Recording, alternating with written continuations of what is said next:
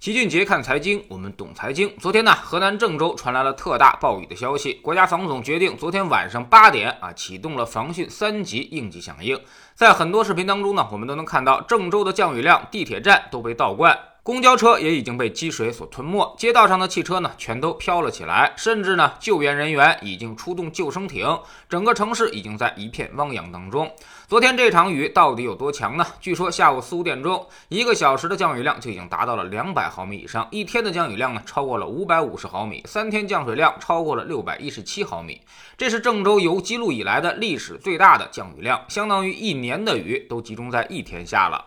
此外呢，河南巩义和荥阳也出现了洪涝灾害，三十二座大中型水库已经超过了汛限水位，个别河段已经出现了险情。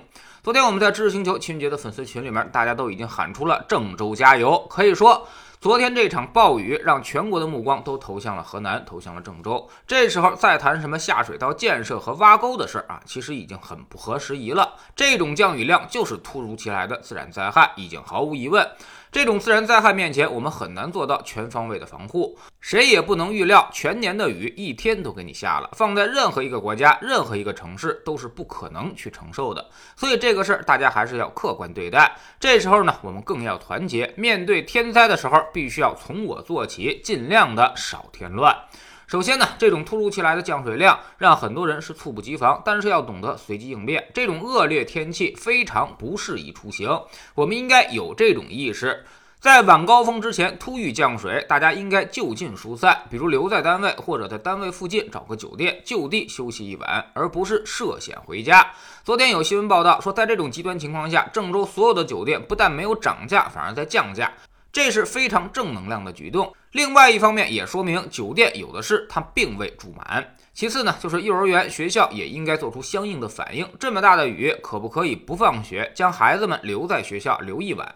虽然很难受，但是呢，却降低了很多出行的风险。孩子们都留在了学校和幼儿园，那么家长们也就不用来回奔波了。第三呢，就是有急事儿一定要出行的，尽量选择公共交通。私家车这时候呢，就不要再想了。水泡也好，被大水冲走也罢，都不要再去动。只要你买了车损险，你的车子停着不动，由于自然灾害造成的损失，保险公司都会赔付。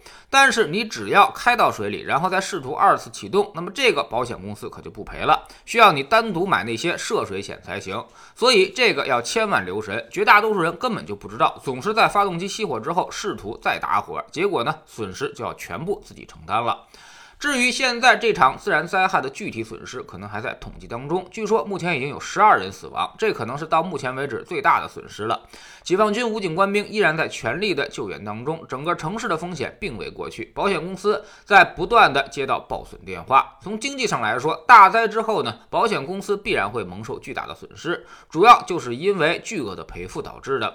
但是其实反过来说，这些灾害也提升了大家的保险意识。原来觉得灾难离我们很很远，但如今呢，它就发生在我们身边。那么很多人都会提高自己的保费或者完善自己的保险体系，在国际上都有惯例。当一波灾害出现之后，短期保险公司都蒙受损失，但只要扛住，没有倒闭的那些公司，反而会在事后的若干年会迎来保费的大幅增加，反而会因祸得福。至于是否会影响物价、影响经济增长，其实呢，每年都有各种各样的洪涝灾害，今年还算是少的，只是今年发生在了郑州一个强强省会城市，所以才会引发这么大规模的关注。每年的抗洪呢，基本都发生在农村地区或者是那些小城市，但却非常普遍。咱们国家实在是太大了，爆发这些自然灾害的概率也会很高，这些都无需多虑，除非你是郑州人，其他的地方估计很难切身的感受到这次灾害带来的影响。这种因为强降雨引发的城市内涝，其实来得快，去得也快。只要雨停了，几天之内城市就能恢复正常，并不会形成持续性的影响。还是那句话，这种突发事件出现的时候，只要我们能够保证自身的安全。其他的事情都可以忽略不计。前几年北京也下过这种大雨，整个交通也全面瘫痪，这是没办法的事情。你的城市建设不可能只针对这种极端天气而设，所以总有被击穿的一天。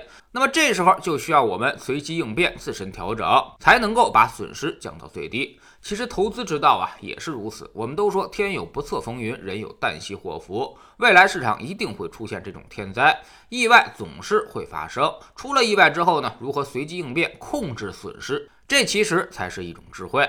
老齐会在知识星球秦爵的粉丝群里面一直陪着大家，即便遇到这种突如其来的灾难，或者完全预期之外的变盘，那么我们也能够及时的调整策略，让大家能够以最小的代价去承担这些损失。关于投资，我们永远做那个把握最大的事情。我们总说投资没风险，没文化才有风险。学点投资的真本事，从下载知识星球找齐俊杰的粉丝群开始。我们不但会给你结论，还会告诉你逻辑和原因，让你自己掌握分析的技巧和方法。在知识星球老齐的读书圈里，我们正在讲投资实战策略分析。明天呢，我们为大家带来一本讲经济的书，叫做《逃不开的经济周期》第二部。第一部书我们之前也给大家讲了，而且深受好评，讲的是经济周期的由来。而这第二部书呢，讲的是未来全球经济会呈现哪些不一样的趋势。每天十分钟语音，一年为您带来五十本财经类书籍的精读和精讲。